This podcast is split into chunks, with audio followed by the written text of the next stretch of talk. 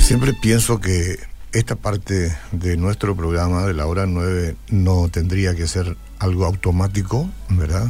Tiene que estar precedido por un sentimiento especial por quienes les servimos con esto desde acá y crear de esta manera también una atmósfera similar entre los que en algún momento, ahora o en algún momento lo van a escuchar, porque es de alta responsabilidad. Y en realidad debería siempre de hacernos temblar porque es hablar de las cosas de Dios y ponerlas como corresponde dentro de una reflexión responsable, cristocéntrica, sin errar en el intento. Hebreos capítulo 12, versículo 25 al 29, leo en la nueva versión internacional. Tengan cuidado de no rechazar al que habla, pues si no escaparon aquellos que rechazaron al que los amonestaba en la tierra, mucho menos escaparemos nosotros si le volvemos la espalda al que nos amonesta desde el cielo. En aquella ocasión su voz conmovió la tierra, pero ahora ha prometido una vez más haré que se estremezca no solo la tierra, sino también el cielo. La frase una vez indica la transformación de las cosas movibles, es decir, las creadas, para que permanezca lo inconmovible. Luego dice el versículo 28, así que nosotros que estamos recibiendo un reino inconmovible. Seamos agradecidos. Inspirados por esta gratitud, adoremos a Dios como a Él le agrada, con temor reverente, porque nuestro Dios es fuego consumidor. Es fuego consumidor, es dueño de todo. Él evita problemas y Él puede eh, hacer que los problemas te lleguen, es decir, permitir que lleguen los problemas. Lo puede hacer, Él es dueño de todo. Y Él sabe cómo usar cada situación, circunstancia de apremio o no, para llamar nuestra atención. Y los problemas que son, y, y son eventos que deben plantear una solución, y para solucionar los problemas tenemos que tener los elementos mínimos que requieren las diferentes formas en que se presentan dichos problemas. A ver, un, ejemplo nomás. Si quedas sin combustible, si tu vehículo queda sin combustible en la avenida, eso es un problema.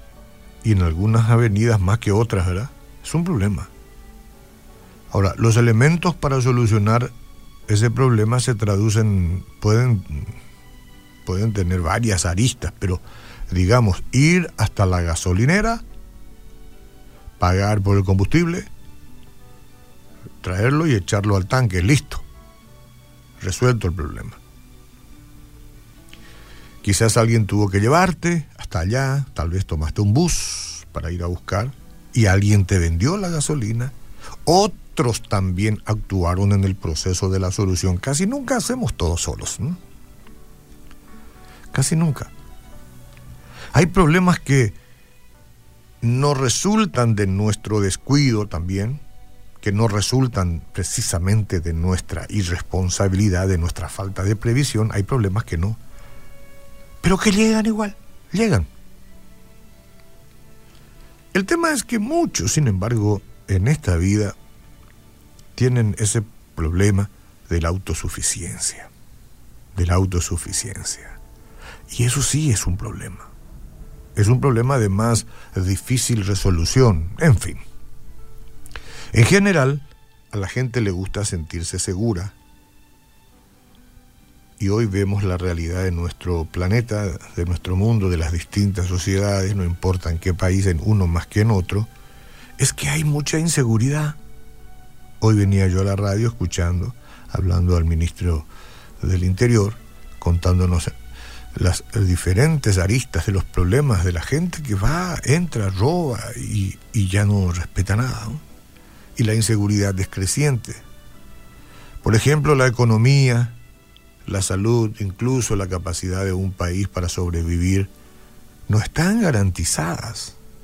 Piense usted en esos países más allá arriba, entre Venezuela y otros de Centroamérica, nadie puede asegurar una vida de convivencia sana. Cuando nuestros cimientos son sacudidos, nos sentimos abrumados. A veces Satanás nos aflige, sí, pero con el permiso de Dios estamos hablando de los cristianos. Por supuesto que con el permiso de Dios. En otras ocasiones las circunstancias difíciles son provocadas por la misma mano del Señor. Y no es cuestión de decir, pero ¿cómo Dios va a incomodarme de esta manera? Él las provoca. ¿sabe por qué?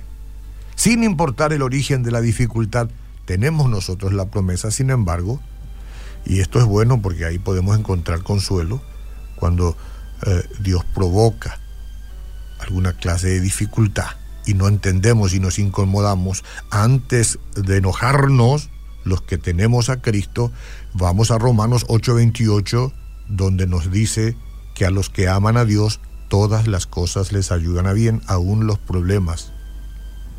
Esto es a los que conforme a su propósito son llamados.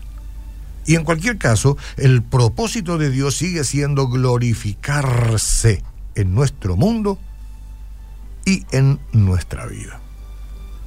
A veces un poco incómodo, a veces un poco doloroso. Dios ha permitido, Él está llamándonos la atención, Él quiere hacer algo con nosotros y probablemente le prestemos atención en el mejor de los casos, y es lo que conviene, de hecho. Los problemas, sí. Los elementos para solucionar esos problemas están a nuestro alcance, más todavía si es que incluimos a Dios entre esos elementos de solución. Básicamente sí. Hay diferentes razones por las que el Señor permite los problemas. Pero por ahora vamos a concentrarnos un ratito en una de ellas. Dios no va a consentir nada que permita al hombre o a la mujer sentirse autosuficiente. Por eso dije yo, hay mucha gente que se cree autosuficiente y ese sí es un grave problema. Y dice que Dios no va a consentir con el autosuficiente, con el orgulloso, con el que cree que solo puede, sin su participación, sin la participación de Dios. Por lo tanto, Dios puede permitir por amor ciertos problemas para que nos demos cuenta de nuestra necesidad de Él.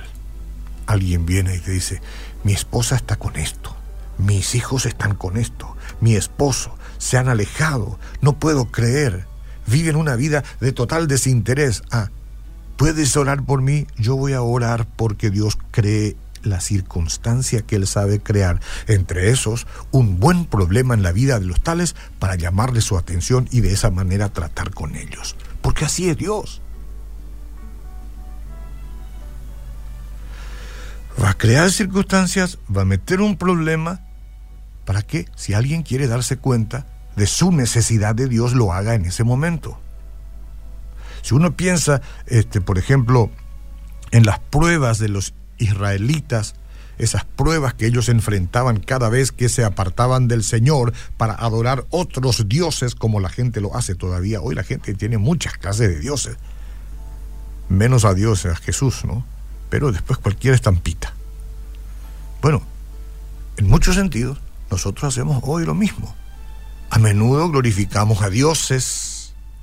Entre eso puede meterse el dios del dinero, de la posición social, qué posición tengo, cuánto tengo, alma mía, gózate, guárdale todo lo mío en granero, ya tengo todo. Soy suficiente para mí. Dios, Él no ha hecho nada, todo lo hice yo. Y eso es lo que Dios no va a tolerar. No porque yo lo diga, ¿eh? Yo me cuido y tiemblo. Nada, absolutamente nada puedo hacer yo si no me lo da de arriba. Ni siquiera estar sentado aquí hablándoles a ustedes. Nada. Todo es porque Él nos da. Entonces, como no podemos extendernos en demasía, quiero decirle que por nuestro orgullo tendemos a pensar que somos capaces de manejarnos sin Dios. Cuidado, cuidado.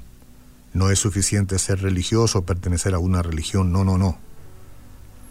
Si usted cree que es capaz de manejarse sin Dios, escuchando algunas cositas por ahí, todo bien, yo no robo, yo no le hago nada a nadie, eso es mentira, porque siempre vamos dañando a la gente de alguna manera, entonces yo estoy bien y con eso basta. Pero, por amor, Él puede inquietar nuestra vida para revelarnos nuestra dependencia de Él. Si usted basa su seguridad en algo que no sea Jesucristo, cualquier cosa, ¿qué tiene en su escritorio? ¿Algún amuleto? ¿Tiene un cuadrito por ahí que no tenga que ver con Jesús? Bueno, cuidado. Eso no forma parte. Si usted busca seguridad en algo que no sea Jesucristo, incluso algo tan inocente, a veces como la comodidad que ha logrado, la fuente de su seguridad terminará convirtiéndose en arena que se desvanecerá. Por eso si quiere, ahora y a tiempo, diga conmigo, Señor Jesús, toda mi vida entrego en tus manos. Todo lo que he podido lograr hasta aquí ha sido por tu paciencia, por tu amor y porque lo has permitido. Si no he logrado mucho, entonces te agradezco por la vida, porque siempre es la vida que tú me das y nadie más. Todo es tuyo. Yo no puedo lanzarme por este mundo pensando que todo lo he logrado con mis fuerzas hasta el talento, hasta la capacidad, hasta la salud, hasta la fuerza para hacer las cosas, me las has dado tú. Entonces me arrepiento de mi autosuficiencia, la abandono y a partir de ahora quiero depender exclusivamente de ti, Jesús. Entra en mi vida, perdona mis pecados, límpiame, haz de mí una nueva criatura.